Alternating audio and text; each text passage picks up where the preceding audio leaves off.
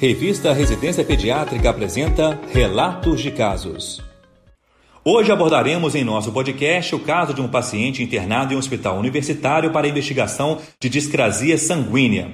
Descreveremos a evolução clínica e laboratorial até o diagnóstico final de hemofilia. Se trata de um recém-nascido a termo, do sexo masculino, adequado para idade gestacional, sem intercorrências perinatais. Foi diagnosticado com sífilis congênita e, durante a internação para tratamento, apresentou equimoses em locais de punção venosa, tumoração na cabeça em região parietal direita sugestiva de céfalohematoma, edema em articulação de tornozelo direito e enduração em membro superior direito. Exceto pelas equimoses, as demais lesões não se correlacionavam com sítios de punção. Os testes de triagem auditiva neonatal, oximetria de pulso e o teste do reflexo vermelho foram normais. Os exames laboratoriais iniciais evidenciaram discrasia sanguínea com atividade de protrombina abaixo da faixa de normalidade e tempo de tromboplastina parcial ativada elevado. Nas imagens obtidas por tomografia computadorizada de crânio, foi observado hematoma subgaleal parietal posterior direito e cefalohematoma. Por apresentar boa evolução do quadro sem novos sangramentos, durante o período de internação recebeu alta hospitalar para acompanhamento ambulatorial, onde foi confirmado o diagnóstico de deficiência de fator 9, ou seja, hemofilia B, classificada como moderada. Não havia casos semelhantes no histórico familiar.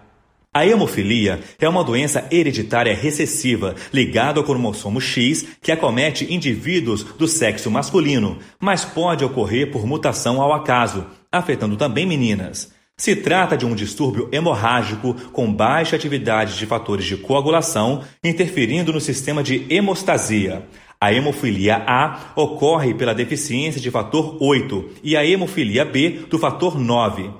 A doença não é comumente diagnosticada em neonatos e deve ser investigada se houver sangramento anormal, sendo a hemorragia intracraniana a manifestação clínica mais frequente no recém-nascido com hemofilia. O diagnóstico ocorre mais comumente entre o primeiro e o segundo ano de vida, quando o lactente, ao iniciar a deambulação, provoca lesões articulares típicas da doença, denominadas de hemartrose. No Brasil, há cerca de 16 mil hemofílicos, sendo 52% tipo A e 10% tipo B.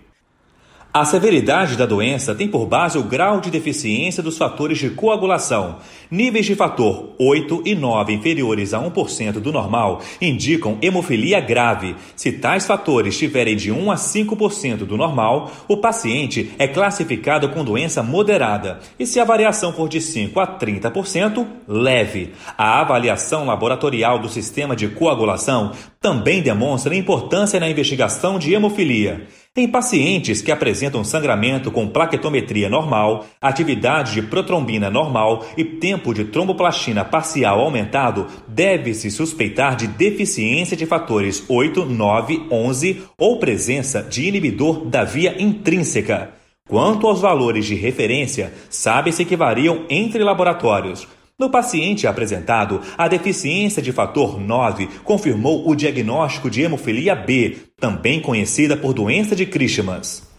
Após o diagnóstico, o tratamento sob demanda ou a profilaxia devem ser iniciados. A profilaxia é feita com o objetivo de prevenir novas lesões articulares e consiste na administração regular dos fatores de coagulação, podendo ser contínua por pelo menos 45 semanas de tratamento ou intermitente, quando por menos de 45 semanas de duração. O tratamento preventivo reduz o número de eventos hemorrágicos, melhorando a qualidade de vida dos pacientes, sobretudo quando iniciado precocemente. A presença de sangramentos anormais em recém-nascidos deve sempre levantar a suspeita de hemofilia, uma vez que o diagnóstico precoce da doença é de suma importância na prevenção de eventos hemorrágicos. Por isso, não deixe de acessar o artigo completo, pois detalhes essenciais sobre a avaliação laboratorial do sistema de coagulação e do tratamento terapêutico preconizado complementam o relato deste caso. No campo de busca do site da revista Residência Pediátrica, digite a palavra Hemofilia B. Boa leitura! Esse foi o podcast Relatos de Casos da revista Residência Pediátrica. Realização Sociedade Brasileira de Pediatria.